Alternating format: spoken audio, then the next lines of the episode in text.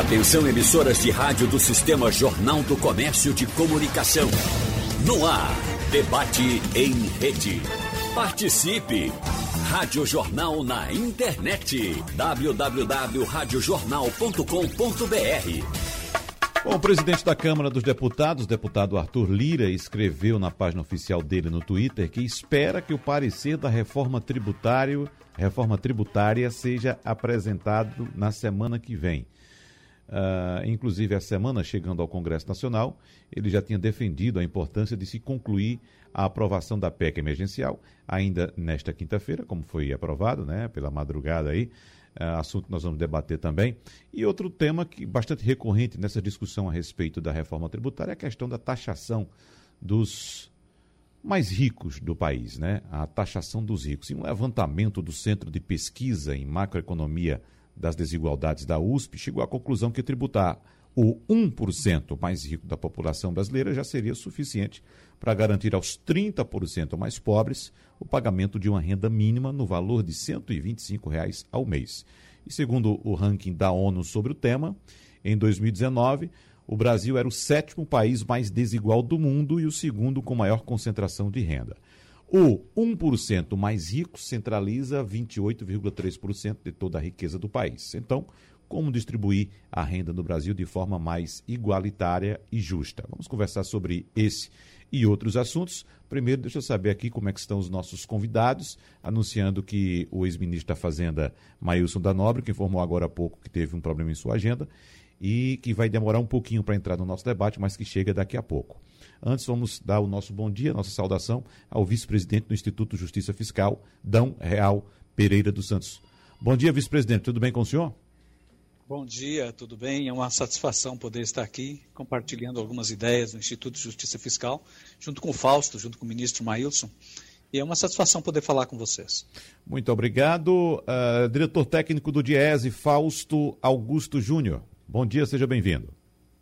Bom dia, bom dia a todos, bom dia, Adão. É bastante importante aqui a gente estar nesse debate, a gente agradece o convite, a possibilidade de debater talvez uma das questões mais estruturais aí de enfrentamento do nosso país. Bom, começando com a temática do momento e bastante popular também, de muito apelo popular, a questão do preço dos combustíveis. Hoje pela manhã, no nosso quadro Passando a Limpo aqui, nós recebemos ainda indagações dos ouvintes a respeito dos preços da gasolina, do óleo diesel, que estão disparando este ano no Brasil, como todos nós sabemos. E tocamos na questão do ICMS. Por exemplo, o ICMS aqui em Pernambuco é de 29%. No Rio Grande do Sul, o ICMS é de 30% no estado do Rio de Janeiro chega a 34%. A gente sabe que existe uma proposta do governo federal para uh, ah, uniformizar essa alíquota do ICMS, porque o presidente da República exige uma previsibilidade no preço dos combustíveis. Eu gostaria de saber se isso é possível. Primeiro, começando com o senhor vice-presidente do Instituto Justiça Fiscal, Dão Real Pereira dos Santos. Uh, bom, todos sabem que uh, o sistema tributário brasileiro ele é muito uh, mal distribuído, né? ele é muito pesado sobre o consumo, mas ele é muito leve. Ele é um paraíso para, sobre as altas rendas e sobre o patrimônio. Então, sempre que se fala em tributos, a gente pensa direto no preço dos produtos, né? os preços que encarecem com os tributos. E, de fato, realmente, dada a má distribuição da carga tributária, isso realmente acontece. É possível unificar alíquotas, é possível unificar tributos, como se propõe no Congresso Nacional? Veja, nós temos um sistema tributário que é complexo em função da complexidade da própria economia brasileira da própria sociedade brasileira. Nós temos uma grande complexidade de relações comerciais e de relações econômicas. Então, é muito difícil a gente conseguir um sistema tributário simples em economias complexas, tá certo? Eu acho que estamos uh, com a discussão da, do sistema tributário, como está sendo feito no Congresso Nacional, partindo de premissas uh, da ideia de que a simplificação resolveria todos os problemas, estamos fugindo do assunto principal, do tema principal. O tema principal é: precisamos urgentemente corrigir as distorções históricas do sistema tributário. Precisamos ampliar a tributação sobre grandes rendas e grandes patrimônios para que os preços dos produtos sejam reduzidos, para que o processo, para que a produção nacional seja desonerada. É preciso aumentar tributos de alguns setores para poder reduzir tributos do, do consumo do preço dos combustíveis, do preço da energia elétrica e assim por diante. Nós não vamos resolver o problema do sistema tributário brasileiro ou o problema da, da complexidade do sistema tributário brasileiro sem enfrentar essa questão que é a distribuição da carga tributária. Então, eu acho que a gente começa a discutir a partir da premissa equivocada nós precisamos hoje no Brasil é corrigir as distorções. E para corrigir as distorções, nós temos que enfrentar primeiro a subtributação das grandes rendas e a subtributação dos grandes patrimônios. Depois disso, sim, a gente pode trabalhar o sistema tributário sobre o consumo, reduzir tributos, inclusive sobre o consumo e sobre produtos básicos, e principalmente sobre produtos essenciais ao processo produtivo nacional, que são os combustíveis e a energia. Uhum. Qual a resposta o senhor dá, a vice-presidente, àqueles analistas que apontam que a taxação das grandes fortunas é inócua porque esses uh, ricos, esses muito ricos, ou 1% muito ricos, podem simplesmente retirar os investimentos aqui do país e partirem para outras praças onde possam ter uh, a tributação menor? É, vejam que essa, essa é uma desculpa que, tem, que vem sendo dada desde que se pensou em em criar um imposto sobre grandes fortunas. Desde 1988 tem se falado isso. Né? Todas as tentativas de se implementar um imposto sobre grandes fortunas sempre vêm com esta, esse argumento contrário de que os ricos ou os investimentos fugiriam. Em primeiro lugar, é preciso diferenciar a grande fortuna dos investimentos. Nós temos investimentos produtivos extremamente importantes e temos grandes fortunas acumuladas que são muito pouco produtivas no país. O, a fuga de, de riqueza pressupõe Uh, em primeiro lugar, estamos partindo da premissa de que a riqueza já não foge. Né? Hoje nós temos grande parte dos lucros das grandes empreendimentos que fogem das nossas mãos para paraísos fiscais. Então, as grandes riquezas já fogem do imposto sobre a renda. O imposto sobre grandes fortunas seria uma forma de, uh, de alguma forma, neutralizar a fuga de capitais que já existe hoje sobre a fuga de lucros quando a gente prevê a tributação das grandes fortunas, estejam elas onde elas estiverem. Se forem grandes fortunas pertencentes a brasileiros, podem estar na Europa, podem estar em paraísos fiscais, seriam tributados no Brasil. E se forem grandes fortunas de brasileiros que foram colocadas em nome de empresas no exterior, também seriam tributadas pelo imposto sobre grandes fortunas, diferentemente do que acontece hoje com o imposto de renda, quando as empresas conseguem transferir os seus lucros para paraísos fiscais e reduzem as bases de tributação no Brasil.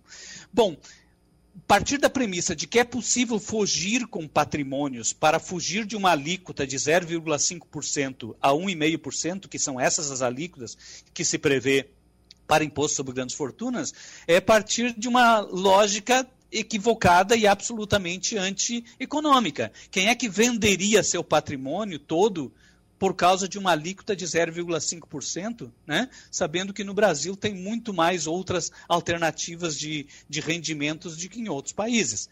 Eu, o que eu vejo é grande parte do patrimônio das grandes fortunas que compõem as grandes fortunas são patrimônios imobilizados. Como é que a pessoa leva um prédio para fora? Como é que ela leva uma fazenda? Tá certo? Parte das riquezas até poderia, quem sabe, fugir, né, do país Uh, ou poderia se evadir por medidas elisivas. Seria nesse sentido, porque qualquer riqueza que estivesse em nome de brasileiros, onde quer que ela estivesse, ela seria tributada no Brasil. Eu acho que não passa de um argumento utilizado em muitos lugares, né? Se usa o exemplo uh, absolutamente falso, o exemplo do Geraldo Depardieu da França, que fugiu para a Rússia, né, por causa do imposto sobre grandes fortunas, mas tem que lembrar que lá era um imposto de 75%. E tem que lembrar que é um exemplo isolado. Grande parte da Argentina recém implementou o imposto sobre grandes fortunas e nós perdemos indústrias para a Argentina. Quer dizer, capitais, uh, capitais, investimentos produtivos saem do Brasil e vão para a Argentina. Eu acho que o imposto sobre grandes fortunas, ele pode sim corrigir distorções históricas de concentração acentuada de riqueza no Brasil em decorrência da subtributação da renda circulante, das altas rendas circulantes ele pode corrigir essas distorções históricas, reduzindo, em parte, essa enorme concentração de, de riqueza que nós temos no país, e não produzirá fugas de capitais produtivos, porque o próprio imposto sobre grandes fortunas poderá prever, dentro do projeto que nós temos apresentado, poderá prever isenções para capitais sendo utilizados em investimentos produtivos no país. Uhum. Quer dizer, tudo são mecanismos possíveis de aperfeiçoamento da legislação que impediriam, né, ou que permitiriam que todo o patrimônio de brasileiros no Brasil ou no exterior e todo o patrimônio de empresas no exterior que estejam no Brasil possam ser alcançados por imposto sobre grandes fortunas sem nenhum problema de fuga e sem nenhum prejuízo para a economia brasileira. Bom, Fausto Júnior, diretor técnico do DIES. Quando a gente escuta o DIES, o nosso ouvinte lembra logo também de projeções sobre salário mínimo ideal, de projeções sobre preço da cesta básica, enfim, várias projeções. Mas, para a gente aproveitar esse assunto, taxação de grandes fortunas, qual é a sua, sua, sua posição em relação ao que foi colocado até agora por Dão Real Pereira dos Santos? Bem, a gente converge já há muito tempo com, com a discussão que o Instituto Fiscal vem fazendo. É, o Brasil é um dos países mais desiguais do mundo e a nossa desigualdade estrutural, histórica, ela é uma das nossas causas do nosso subdesenvolvimento. É, e às vezes todos os movimentos, todos os momentos que a gente discute em algum momento essa questão de tributar os mais ricos, é, os argumentos aparecem sempre os mesmos. Né? É a questão da fuga de capital, de um lado, é a questão ali de, de, de, de uma espécie de uma injustiça que pode estar se cometendo, ou da não eficácia da medida, é, e quando na verdade a gente não enfrenta o problema real. É, e, e, pior de tudo, que momentos como esse que nós estamos vivendo, eu acho que o exemplo da história da gasolina aí, do preço do combustível que foi colocado, é, você tenta colocar sobre a questão do tributo um problema que não tem discussão de tributo. É, porque a questão do, do, do, do, imposto sobre o combustível é uma questão que está aí há muito tempo. É, inclusive as, as alíquotas, inclusive a desigualdade, enfim, as diferenças. É, só que o problema do combustível é um problema que, que coloca, se começa a se colocar a partir de 2016, com a mudança da política de preço da Petrobras. Ou seja, a, a, disparada do preço que nós temos hoje tem muito mais a ver com o atrelamento do preço do, do, da produção do óleo, né? É, aos barril de petróleo internacional de um lado e a, e a variação da taxa de câmbio que fica nessa variação ali agora já batendo as portas dos seis reais do que propriamente a ver com tributação. O que se tenta é jogar um problema em cima de outra discussão. E eu acho que isso não faz o menor sentido. Eu acho que é, é o momento, é importante que a gente discuta a tributação no Brasil, é fundamental que a gente enfrente o processo de desigualdade, mas é importante também colocar os pingos nos is certos, porque senão a gente cria uma, uma grande confusão. É. E a impressão que a gente tem é que é isso que exatamente o governo federal quer nessa discussão dos preços dos combustíveis é, é importante dizer que impostos, em especial impostos estaduais, eles têm um papel fundamental no, no, no, provimento dos direitos sociais, na garantia de saúde, na garantia de educação. E, de alguma forma, quando a gente debate imposto, sempre que a gente fala ah, em, por exemplo, retirar impostos sobre, o, sobre a tributação do consumo, você precisa viabilizar recursos do outro lado na tributação sobre renda. Esse é um debate que também a gente precisa ser feito, senão a gente simplifica e acaba caindo em algumas armadilhas. É. Por exemplo, no caso do, do, do, ICMS sobre combustíveis, ele é uma das principais receitas de todos os estados, em especial nos estados é, do Nordeste, por exemplo. Então, o debate sobre imposto sobre combustíveis ele não pode ser utilizado para fazer uma discussão e, na verdade, ela está lá colocada no dilema é, de como que a gente discute a formação do preço da gasolina, a formação do preço é, do óleo diesel, a formação do preço do botijão de gás. Com relação à discussão das grandes fortunas, eu, não há a menor dúvida que a gente precisa encarar esse debate. É, agora, só a discussão do, do, imposto sobre grandes fortunas ele não resolve o problema. Ele é um movimento, ele é um primeiro passo para a gente fazer esse debate. Agora, nós precisamos discutir a tabela de imposto de renda. Né? É, é, é, é absolutamente necessário que a gente faça um bom debate e que parte da carga tributária que está hoje sobre o consumo, ela de alguma forma seja transferida para o impostos de renda e que de alguma forma a gente consiga atingir sim as grandes fortunas, as grandes rendas, mais do que as grandes fortunas, né, as grandes rendas de um lado e de outro que a gente possa corrigir enormes distorções. É, a isenção de, de, de, de, imposto de renda sobre lucros e dividendos, ele tem um papel, é, inclusive, é, antipedagógico do ponto de vista da gente pensar o nosso sistema, porque a gente está, por exemplo, desvirtuando todo o sistema de, de, de contratação por meio de pejotizações que, de certo modo, viram fraudes fiscais. Então, é, é, é além da gente desonerar é, um capital que, que deveria, de fato, estar contribuindo para o desenvolvimento do Brasil. Então, quando a gente olha para a questão tributária como um todo, como o Dão lembrou, ela é complexa, ela passa por um sistema brasileiro bastante complexo, mas também por uma desigualdade na própria forma de distribuição entre o que eu arrecado e os serviços que eu presto. É, boa parte dos serviços prestados dos direitos sociais eles estão ancorados no município e estão ancorados no Estado. É, e a maior parte da carga tributária está na mão do governo federal, está na mão da União.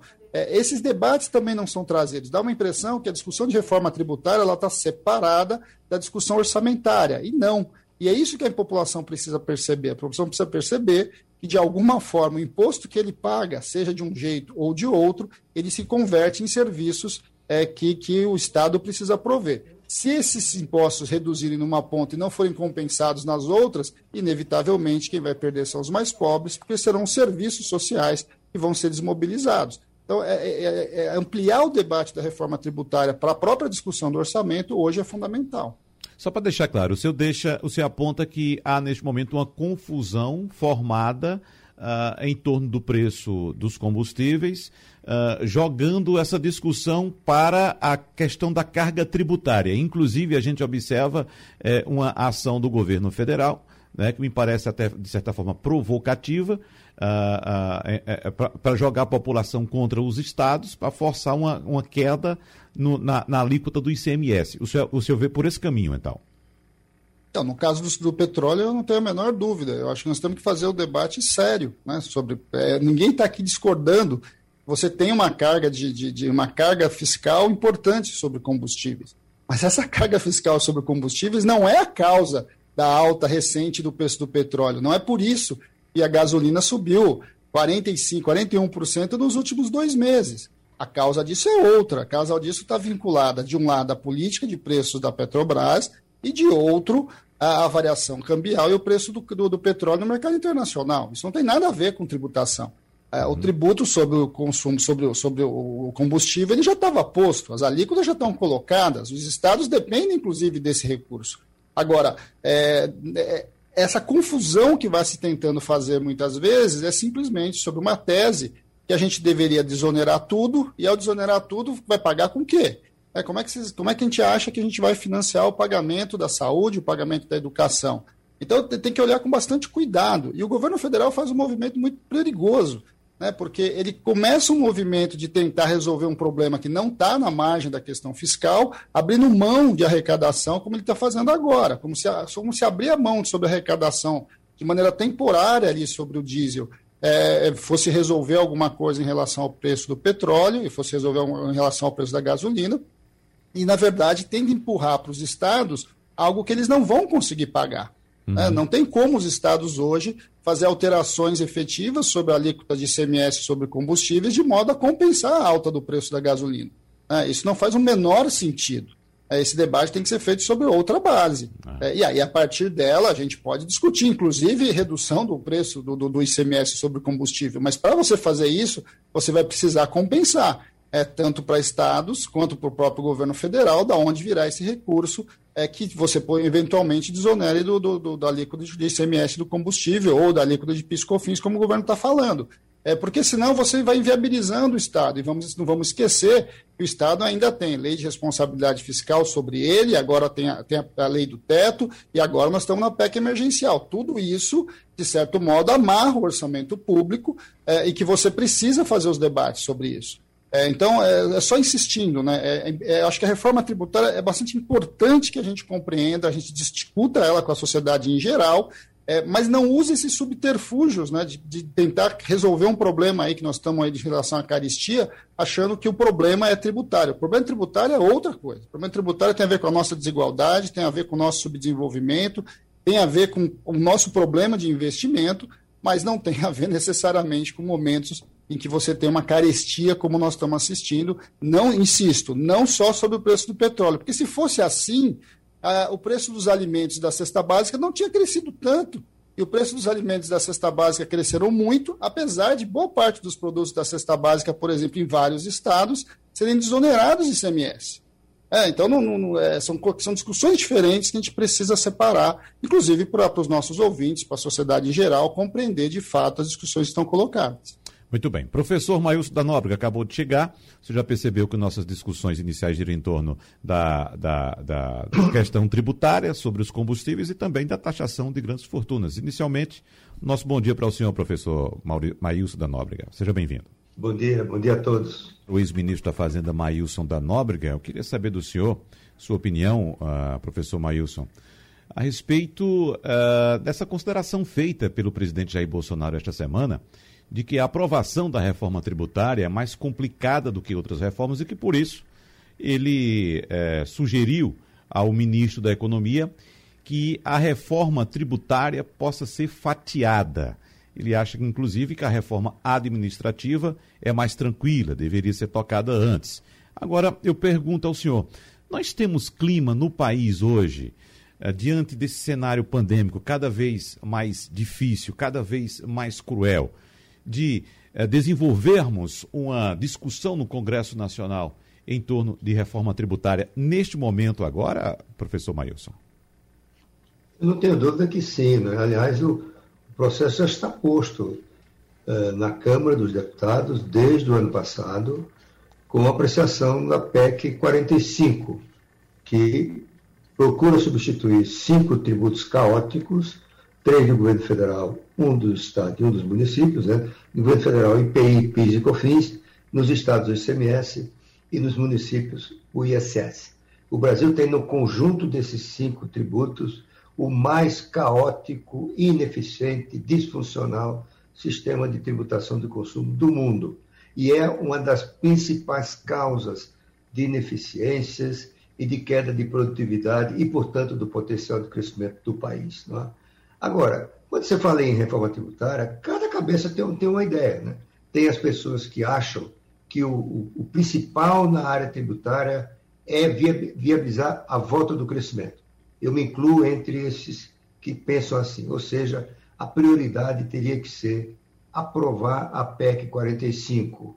Uh, tem uma parte da PEC 110 também do Senado, mas a PEC 45 é, na minha avaliação, o melhor projeto de reforma tributária do consumo dos últimos 50 anos. É? E olha que eu acompanhei praticamente todos os processos de tentativa de reforma, desde o tempo que eu estava no governo, é, acompanho depois, é?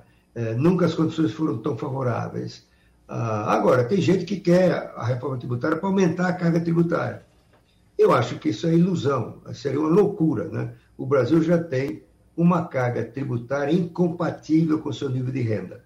A carga tributária do Brasil, de 32% a 33% do PIB, é semelhante à da Alemanha, à do Reino Unido.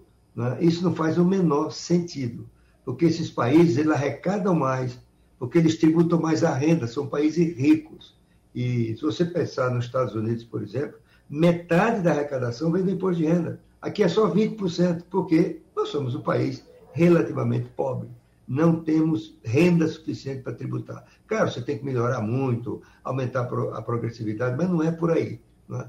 Ah, e, e nessa, nesse aumento da progressividade, tem essas ideias também de tributação das grandes fortunas, que eu vi aqui discutido. Né? Ah, esse é um, um debate que atrai muito a simpatia das pessoas, mas, com todo respeito, ele é destituído de realidade. Ah, tem um, um economista brasileiro fiscal de tributos federais, Isaías Coelho, que ficou 20, 25 anos de sua vida no, no Departamento de Assuntos Fiscais do FMI e se tornou um dos grandes especialistas em tributação. Ele conhece tributação do mundo inteiro. Ele fez um artigo recente criticando a ideia de tributar as grandes fortunas. Né? Ele mostrou, primeiro, a grande fortuna, salvo a não ser por herança, ela é o acúmulo de renda oferida pelo contribuinte ao longo de sua vida, que já foi tributada. Então, aquela renda pagou imposto de renda. Se você pagar de novo, é dupla tributação. Em segundo lugar, ele mostrou que há uma experiência de 35 a 40 países que resolveram criar o, o imposto sobre grande fortuna. E praticamente todos desistiram. Por que desistiram? Em primeiro lugar, por essa a percepção de que é dupla tributação. Em segundo lugar, porque é muito difícil calcular a grande fortuna. É muito difícil. Em terceiro lugar, é muito difícil fiscalizar. há casos, o, professor Isaías mostra, há casos em que o custo de cobrança do imposto sobre grande fortuna é superior à sua arrecadação. E por isso os países terminam desistindo. O último deles, a França. A França, com toda a informação da sua academia, do seu serviço público, tudo indicava que não faz sentido criar o imposto sobre a grande fortuna por razões políticas. O presidente Hollande resolveu criar e deu errado. Né? Deu errado, eles tiveram que voltar atrás, porque houve fuga é, de franceses para outros países, né? se sentindo injustiçados. Né? Então, enfim, reforma tributária é um tema complexo, né? Gera paixões, muitas vezes desinformação e pouca realidade. Tá então, uhum. é isso. Eu, eu continuo achando, deixa eu repetir isso, o principal esforço de reforma tributária agora teria que ser da tributação do consumo. E aí vamos discutir outras coisas. Por exemplo, é, tributação de dividendos. Tributação de dividendo não significa aumentar a carga tributária. A tributação de dividendo é uma opção de cada país. Por, por exemplo, o país, o Brasil, optou no governo Fernando Henrique para tributar uh, os dividendos, chamamos assim, na pessoa jurídica. Ou seja, você tem uma alíquota de 34% que cobra de, de uma só vez. Né? Uh, qual é o problema disso aí? Eu sou a favor de cobrar uh, imposto sobre, sobre dividendos. Porque você, você não aplica a tabela progressiva. Então, o rico e a classe média que recebe dividendos pagam a mesma alíquota. Então, o, o ideal seria reduzir a, a, a carga sobre a, sobre a empresa. O mundo inteiro fez isso, cai de 35%, 40% para 20% a tributação da pessoa jurídica e tributa a, a distribuição de dividendos. E, nesse caso, você é possível aplicar a progressividade. Termina que a arrecadação aumenta um pouco, mas a, a, a eu diria que a tributação do dividendo não é para tributar o não é para tributar dividendo que não é tributado. Deixa eu repetir, tribu, dividendo é tributado na pessoa jurídica, né? porque eu acho que o objetivo é aplicar a tabela progressiva para aqueles que recebem dividendos. Né? É Bom, isso. me parece que o senhor já abriu uma, uma discordância aqui, uma, uma, uma, divergência em relação que foi colocado pelo vice-presidente do Instituto de Justiça Fiscal, Dão Real. Pois não, Dão? Bom, primeiro lugar, cumprimento o professor Maílson e com muito respeito eu ouso divergir em parte da, das afirmações do professor. Uh, é importante que a gente perceba que a tributação, uh, a baixa tributação sobre a renda ou uma elevada tributação sobre a renda é opção política, é uma opção que se constrói ao longo do tempo por decisões políticas.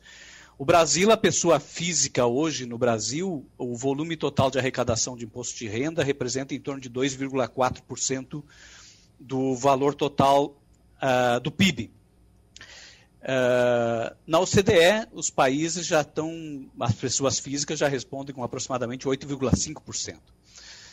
E, e parte desta redução da participação da tributação da pessoa física no volume total de arrecadação se dá por uh, dois movimentos que acontecem, um em 89, que é a redução das alíquotas, a alíquota marginal que a gente tinha, que era 45%, que era compatível com, com os outros países, principalmente os países centrais, baixa para apenas duas alíquotas, sendo a máxima de 25%. Ou seja, isso já de alguma forma desidrata esse, esta fonte de arrecadação importante para o financiamento, da para o financiamento das políticas públicas, dentro de uma lógica de construção de um Estado social, que exigiria, de alguma forma, né, uma tributação mais progressiva.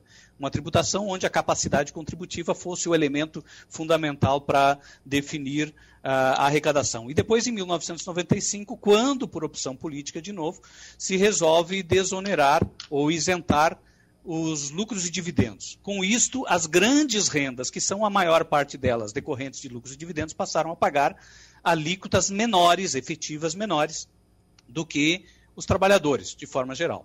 Hoje, esta situação ela acabou, de alguma forma, fazendo com que quem ganha hoje uma renda acima de, de 300 mil reais, que tem a maior parte da sua renda decorrente de lucros e dividendos, vai ter uma alíquota muito inferior àqueles que ganham um salário, por exemplo, de, de 8 mil, 10 mil reais. alíquota efetiva. Então, o imposto de renda se tornou, ao longo do tempo, regressivo. Ele passou a participar menos da arrecadação total. Por conta disso, a tributação sobre o consumo tendeu a crescer para poder fazer suprir né, toda a, a, a, necessidade de políticas públicas. O que eu divirjo é em relação à quantidade se o Brasil já não teria renda para ter uma tributação de renda mais elevada. Né? Quando a gente vê, por exemplo, que os bilionários brasileiros que crescem a cada ano e que tiveram suas fortunas crescendo de forma vertiginosamente, principalmente a partir de 2016, os bilionários conseguem acumular fortunas, mesmo em tempos de crise, mesmo em tempos de, de, de, de crescimento negativo do PIB, e que são fortunas que decorrem funda, basicamente de lucros e dividendos distribuídos. O nível de tributação das pessoas jurídicas é suficiente para compensar esta perda de arrecadação das pessoas físicas? Não, ele é absolutamente insuficiente, porque na verdade a alíquota nominal que a gente trata de 34%, ela não representa o nível de tributação das pessoas jurídicas. A distância que existe entre a tributação, a alíquota efetiva do imposto das pessoas jurídicas e a alíquota nominal, no Brasil, é muito superior à distância que existe entre essas duas alíquotas no resto do mundo, principalmente nos países da OCDE. Os países da OCDE que têm uma alíquota nominal máxima, talvez em torno de, de 25%, 30% em alguns, outros passa de 40%, né? mas a, a, alíquota efetiva desses, desses países vai ficar em torno de 30%, 32%, enquanto a nossa vai ficar ali na, na faixa dos 21%, 22%. Pela distância, e essa distância é produzida justamente por uma série de medidas que vai se concedendo de forma muitas vezes casuísticas para afastar a base de cálculo, o lucro líquido que é distribuído aos sócios da base de cálculo do imposto de renda. Tem situações em que se distribui 100, mas a base de cálculo do imposto de renda vira 50. Então, há uma distância muito grande. O, o, o que eu vejo nesse período histórico, da, da década de 90 para cá, é que houve uma decisão política de desonerar renda. Não é que não exista renda para ser tributada, houve uma decisão de desonerar renda houve uma decisão de desonerar também ou de não se avançar na tributação sobre patrimônio. Poderia ter grandes dificuldades uma tributação sobre grandes patrimônios? Talvez no início dos anos 2000 e agora diante do, dos inúmeros acordos internacionais que estão se firmando de intercâmbio de informações, de identificação de patrimônio, já não se torna tão difícil mais implementar um imposto sobre grandes fortunas. E por fim, Uh, o que eu gostaria apenas de salientar é que o sistema tributário ele não é algo estático, né? ele é algo dinâmico, ele vai se moldando à realidade econômica do país, mas principalmente às realidades de distribuição de renda e de riqueza de cada país. Já houve momento em que na Europa era justificável ter tributos muito mais progressivos do que se tem hoje. Ainda assim, eles têm tributos mais progressivos que o nosso, porque eles já conquistaram um nível de desigualdade muito inferior ao que tinha há 20, 50, há 20 a 30 anos atrás. Conquistaram pela ação do Estado. O Brasil está numa situação ainda de um dos países mais desiguais do planeta, o que exigiria que o nosso sistema tributário não fosse promotor de desigualdades, ou seja, o nosso sistema tributário não deveria contribuir com o aumento da desigualdade. Talvez no futuro, quando a gente consiga reduzir as desigualdades sociais, talvez a gente possa pensar um sistema tributário mais pautado como ele é hoje sobre o consumo. Porque um tributo sobre o consumo não faz tantos efeitos redistributivos em países menos desiguais. Agora, num país profundamente desigual como o Brasil, é jogar o peso da tributação mais sobre as costas dos mais pobres, uhum. tornando mais difícil a vida de quem já tem uma vida mais precarizada. Eu acho que a nossa opção, do ponto de vista político, deveria ser no esforço de tornar esse mesmo sistema tributário que nós temos hoje num sistema tributário progressivo. Como é que se faria isso, no meu ponto de vista? Seria recuperar o que já tínhamos no passado. Nós já tivemos sete alíquotas de imposto de renda em 1988. Nós já tivemos alíquota de 45% no imposto de renda e já tivemos tributação sobre lucros e dividendos. Só essa medida permitiria uma ampliação, só esta medida permitiria uma ampliação de aproximadamente 160 bilhões nesta fonte de tributação, imposto de renda, com a base declarada que nós temos hoje. Não é buscar outras bases. A própria base declarada no imposto de renda permitiria hoje ampliar em torno de 160 bilhões. O que significa uma possibilidade de reduzir 160 bilhões aonde? A opção de reduzir esses 160 bilhões, do meu ponto de vista, é no consumo. Que me parece que o consumo é mais grave do ponto de vista de onerar a produção, a tributação sobre o consumo, do que a tributação sobre o lucro das empresas ou sobre os lucros e dividendos distribuídos. Então, se eu consigo tributar as empresas e os lucros dos beneficiários dessa distribuição num nível factível ou num nível uh, semelhante ao que se faz nos, na média dos países da OCDE, eu conseguiria reduzir de uma forma substancial parcelas da tributação sobre o consumo, esta sim, a tributação sobre o consumo, esta agrava a situação das famílias mais pobres e dificulta a circulação do dinheiro na economia. Então, eu acho que seria uma opção em dizer o seguinte: a opção é, é buscar tributos onde, eles, onde a riqueza se concentra mais e permitir que não se cobre tributos onde eu preciso de mais circulação de riqueza. Então seria mais ou menos essa a linha que, que nós temos defendido. Do ponto de vista de já temos condições hoje de ampliar a tributação sobre renda, sem dúvida. Temos condições de chegar ao nível da OCDE? Não. O nosso PIB não está no nível da, dos países centrais da OCDE, PIB per capita. Nosso PIB per capita ainda é de países lá da 66 posição do planeta. Uhum. Mas é possível, sim, tributar mais é. a renda e o patrimônio e menos o consumo, mantendo a carga tributária como ela é hoje, né, que eu acho que seria. Eu, eu sou partidário daqueles que acham que nós temos sim capacidade de ampliar a carga tributária. A carga tributária potencial no Brasil não é 33%. Potencial porque, se eu considerar que tudo que é sonegado pudesse ser pago, a nossa carga tributária estaria na uhum. faixa dos 38%, 39%. Fausto Júnior, o ex-ministro Maius da Nóbrega defende uma redução da carga tributária e, como vimos, Dão Real Pereira defende um aumento, inclusive, da carga tributária. Qual é a sua posição, uh, inclusive, a posição do Diese também? Peraí, antes dele começar, eu não defendi aqui a redução da carga tributária. Não sei tanto se isso. Isso, não defendeu. Isso, uhum. não defendeu. Ah, perdão. É... Fausto. Isso a manutenção, né, professor? Primeiro, cumprimentar o professor Maílson, é um prazer estar aqui dividindo é, esse debate com o professor.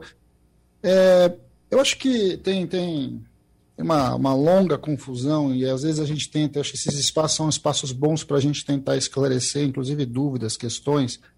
É, o debate hoje sobre a reforma tributária, e eu concordo com o professor Maílson, é que nós precisamos simplificar, sim. O emaranhado de, de, de legislações que nós temos tributária, ele é um, um, elemento, um elemento de custo das empresas, um elemento de custo para a sociedade em geral, e que ele atrapalha assim o nosso desenvolvimento e atrapalha as decisões de investimento. Acho que isso é um dado, isso é fato, né? Como o professor me lembrou, isso é um fato, tem dado na realidade. É, agora, o outro problema que eu concordo com o Dão é que aonde está o núcleo do nosso problema quando a gente pensa em tributação? É, e por que, que nós chegamos nesse nível de complexidade que nós temos hoje? Porque nós transferimos boa parte da carga tributária da renda para o consumo. E aí a gente tentou, por N motivos, dependendo de cada governo naquele momento ou outro, é, é criar algum grau de progressividade ou algum grau de justiça fiscal por meio do consumo. Então a gente desonera a cesta básica, a gente desonera o setor A, o setor B, a gente faz um, um acerto aqui com as microempresas. Vamos lembrar que o debate do Simples é um debate bastante importante, porque quando a gente fala de carga tributária sobre o conjunto das empresas, a gente tem que dividir né, as empresas que estão no regime simples, as empresas que estão no regime de lucro real, as empresas que estão no regime de lucro presumido. Isso tudo é, é, são regimes diferenciados. É, e sem falar nos regimes fiscais propriamente ditos diferenciados, como a gente tem no caso do setor automotivo, no caso da, da Zona Franca de Manaus e etc. É, quando a gente vai entrando nesses meandros, a gente vai vendo que esta distorção que acontece do ponto de vista é, do sistema tributário no consumo, em vários momentos, tentou compensar aquilo que a gente não consegue enfrentar do nosso país, que é em, efetivamente ampliar a carga tributária sobre a renda. Acho que essa é a primeira questão que a gente precisava debater em algum momento. É, eu acho louvável uma reforma tributária que a gente simplifique mas simplificar sem lidar com a questão da renda, inevitavelmente, em algum momento, vai acabar se transformando ou em queda de arrecadação, e aí, inevitavelmente, perda de serviços do, do público, serviço para a sociedade, ou de outro lado, a gente vai assistir em outra ponta elevação da carga tributária para tentar manter é, o próprio mecanismo. E, inevitavelmente, lá na frente, a gente vai voltar a complexizar a própria lógica. E a outra diferença, que aí eu, eu, eu queria trazer também o debate, é, é, nós precisamos separar a pessoa física da pessoa jurídica. Então dá a impressão que quando a gente está discutindo é, é, tributação sobre lucros e dividendos, nós estamos falando da mesma pessoa. Mas isso não existe mais. Né? Era uma visão uh, bastante uh, antiga, né? uma visão quase que do, do, capitalista como uma figura física. Né? Então, assim, era o grande empresário que era a figura, então a tributação dele da pessoa jurídica se estendia a ele a sua pessoa física. E não é assim mais. As corporações hoje elas são sociedades anônimas, elas estão em outras lógicas de capital, elas estão em outro, ou seja, é, eu vou dar um exemplo do que não faz sentido. É, nós cobramos imposto de renda sobre a participação nos lucros dos trabalhadores, por exemplo. Né? É, bem, é, o trabalhador também tem a sua renda tributada, é, é compreendido que o lucro distribuído da empresa para ele, conforme a Constituição prevê e depois a legislação é, conferiu, é, precisa ser tributado, e nós não, não, não, não cobramos imposto de renda sobre o lucro que vai para o empresário, que vai para o acionista, que vai, que também é uma participação no lucro sobre aquela empresa. E que, do ponto de vista objetivo, é renda da pessoa física, né, que é diferente de quando eu penso na pessoa jurídica. Eu acho que sim, nós temos que fazer um bom debate sobre tributação da pessoa jurídica, inclusive simplificando, inclusive é, tendo clareza de quais setores são estratégicos ou não e como é que a gente olha sobre isso. Então, é, é, é eu acho que para a gente entender um pouco, é bastante importante separar o que a gente chama de tributo sobre pessoa física, tributo sobre pessoa jurídica, e compreender que o debate da reforma tributária precisa, de fato, incidir sobre o principal problema estrutural, que é a subtributação da renda no Brasil. E a partir disso, a simplificação ela não só é necessária, desejada, como ela vai ser fundamental. Agora, se a gente inverter esse caminho, eu acredito, eu acho que a PEC 45 tem grandes contribuições, pode ser muito interessante, mas não, não tocar neste fato nessa discussão, a gente vai inevitavelmente em algum momento reproduzir a própria desigualdade que tem a sua origem na questão de renda versus consumo. Acho que eu me confundi, professor Maestro da Nóbrega, quando o senhor cita a reforma tributária sobre o consumo. Eu entendi como se fosse uma redução da carga tributária sobre o consumo. O senhor citou também já em outra ocasião, inclusive, a questão da, da reforma tributária sobre o ICMS também. O senhor falou na questão uh, de o ICMS ter mostrado já um, um, um, imposto disfuncional, que já começa a traduzir, inclusive, em perda de arrecadação em alguns casos. Mas para deixar clara a sua posição, doutor Mailson. Olha, bom, é isso. Eu não, eu não defendo carga, redução de carga tributária, até porque, dado o nível de comprometimento do orçamento brasileiro, federal sobretudo, em relação a gastos obrigatórios, uma queda da carga tributária não teria como ser compensada com corte de despesas. E isso significaria aumentar o endividamento. Então, cair a carga tributária pode ser um desastre neste momento do Brasil. Em segundo lugar, eu estou debatendo aqui com, com o, o, o Dão e o Facho, pelo que eu percebo, são pessoas que conhecem profundamente o sistema tributário, e eu aqui estou usando um, reles curioso, né? a, a, a, discordar dele, mas eu vou usar aqui e vou discordar de novo. Certo? Uh, em primeiro lugar, uh, o, o Dão disse que houve uma decisão política de reduzir a renda no Brasil. Ora, Dão, eu não conheço essa decisão e posso afirmar que nunca houve. Certo? O que houve em 1989, e aí eu acho que eu, eu, eu sou uma fonte legítima né, da, das origens disso, porque eu era o ministro da Fazenda, né? o que houve foi um, um amplo estudo da Secretaria da Receita Federal, né, é, comandado por, pelos melhores especialistas da época, e que eles examinaram a reforma tributária americana. E a reforma tributária americana é exatamente isso: acabar uma quantidade imensa de alíquotas para reduzi-la a apenas duas e, e, e, mais baixas. Né? E a experiência americana havia mostrado que a arrecadação subiu. A arrecadação subiu mesmo com a redução da alíquota. Então a gente achava que fazia sentido tentar uma experiência semelhante no Brasil. Nós estimávamos que isso poderia aumentar a arrecadação de imposto de renda da volta de 25%. Né? E a experiência mostrou que a, a, a arrecadação de imposto de renda aumentou 23% com a redução das alíquotas. E qual era a, premissa? É de que muitas pessoas iriam preferir pagar o imposto de renda do que sonegar e correr o risco de ser apanhado pela Receita Federal. Ah, agora, como tudo é dinâmico, você, o, o, o Dão falou isso, né? É, isso mereceria uma revisão periódica. Né? E uma coisa interessante é que nem os governos de esquerda do Brasil fizeram essa, essa revisão. Né? Ah, outra, coisa que eu acho importante assinalar é que quando a gente faz comparação de carga tributária, não pode fazer com um país rico. Nós temos que fazer comparação de carga tributária, o nível de tributação, com países comparáveis. Né? E, no caso brasileiro, são chamados países de renda média. Se você olha a carga tributária nos países de renda média, ela gira em torno de 20% a 25% do PIB. Quem arrecada acima de 30% do PIB é país rico. Né? Inclusive, um deles arrecada menos do que 30% do PIB, como é o caso dos Estados Unidos. Né? Então, significa o seguinte: se você aumenta a, a, tributação de imposto de renda, e ela é desejável em certas circunstâncias, inclusive com a eliminação de privilégios. Não tem por que a tributação eh, de gastos escolares pagos pelos ricos paga mais imposto do que feijão e arroz, tá certo? Então, eu acho que não faz sentido esse privilégio eh, que, que se existe na área da saúde e na área da educação, eh, com abatimentos para cálculo do imposto de renda. Tem outro ponto que eu acho que tem que levar em consideração, é o que adveio da Constituição de 88.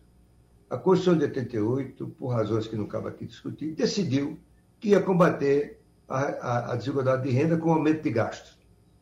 E o principal dele no campo previdenciário e de servidores públicos. O Brasil gastava em previdência, em 1987, 4% do PIB. Hoje gasta 14% do PIB.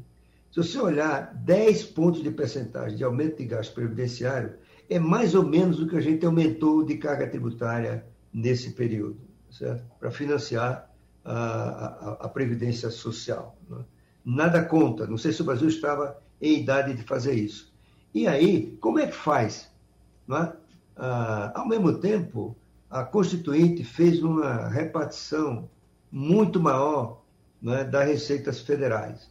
Então, vocês devem saber, hoje, 49% do imposto de renda são obrigatórios, ou pertencem aos estados e municípios, eh, e, e, e 3% para fundos regionais de desenvolvimento, para o Nordeste, para a Amazônia e para o Centro-Oeste.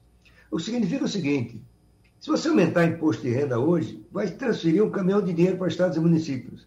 E eu pergunto se isso é justo. Certo? Por exemplo, naquela época, nós optamos por não fazer isso. Nós optamos, desgraçadamente, a meu ver, era, era uma opção ruim do ponto de vista tributário, do ponto de vista de eficiência tributária. Nós poderíamos aumentar o imposto de renda e o IPI. No caso do IPI, tem mais 10 pontos de percentagem para compensar, entre aspas, é, incentivos fiscais que os estados concedem para as exportações. É uma, é uma coisa discutível, né? mas enfim, está lá na Constituição. O que significa dizer o seguinte: para a gente obter o mesmo, uh, o mesmo nível de arrecadação, hoje você tem que cobrar o dobro do imposto de renda. No IPI, no IPI quase 70% a mais. Né? Então, essa é uma, da, uma das causas das distorções que foram criadas no sistema tributário brasileiro. E, portanto, uh, houve. Aí não é uma opção, foi uma imposição da realidade.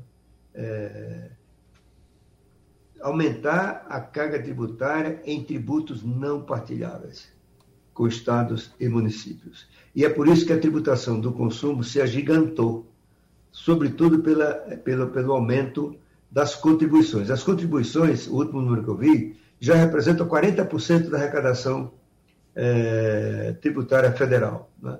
Então, é um nó. Isso é um nó. Deixa eu fazer só um último ponto. Eu sou a favor de aumentar a a, a, a progressividade do imposto de renda. Eu sou a favor de eliminar privilégios que a classe média e rica tem no Brasil eh, na área de imposto de renda.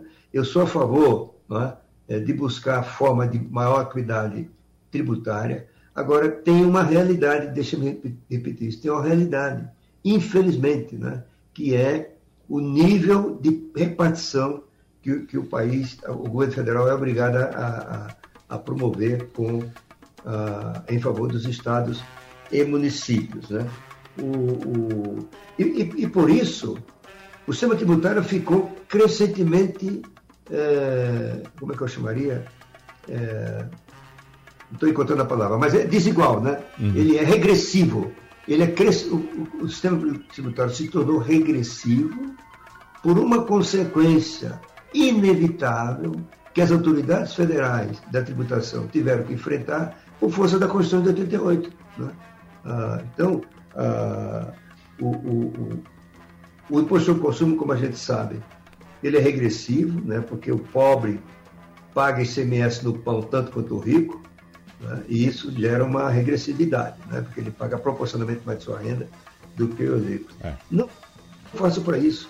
Uhum. São distorções que a Constituição de 88 criou com objetivos nobres, né, de aumentar as aposentadorias dos idosos, né? Na verdade, devia ter se preocupado em, em aumentar o gasto com as crianças. Né? O Brasil, nesse ponto, é outra distorção. O Brasil gasta com, com idosos per capita 25 vezes mais do que com crianças pobres. Né? Ah, e isso é fonte de desigualdade por muito tempo. Bom, infelizmente nosso tempo voou, o assunto é complexo, vamos ter que agendar outras conversas aqui para debater esse assunto, inclusive tocar também na questão da reforma administrativa que não tocamos hoje, mas eu quero aqui agradecer em nome do Sistema Jornal do Comércio e Comunicação ao diretor técnico do DIESE, Fausto Augusto Júnior, vice-presidente do Instituto Justiça Fiscal Dão Real Pereira dos Santos e ao ex-ministro da Fazenda, Maílson da Nóbrega. Senhores, muito obrigado e certamente teremos outros encontros. Até a próxima. Sugestão ou comentário sobre o programa que você acaba de ouvir, envie para o e-mail ouvinte@radiojornal.com.br ou para o endereço Rua do Lima 250, Santo Amaro, Recife, Pernambuco.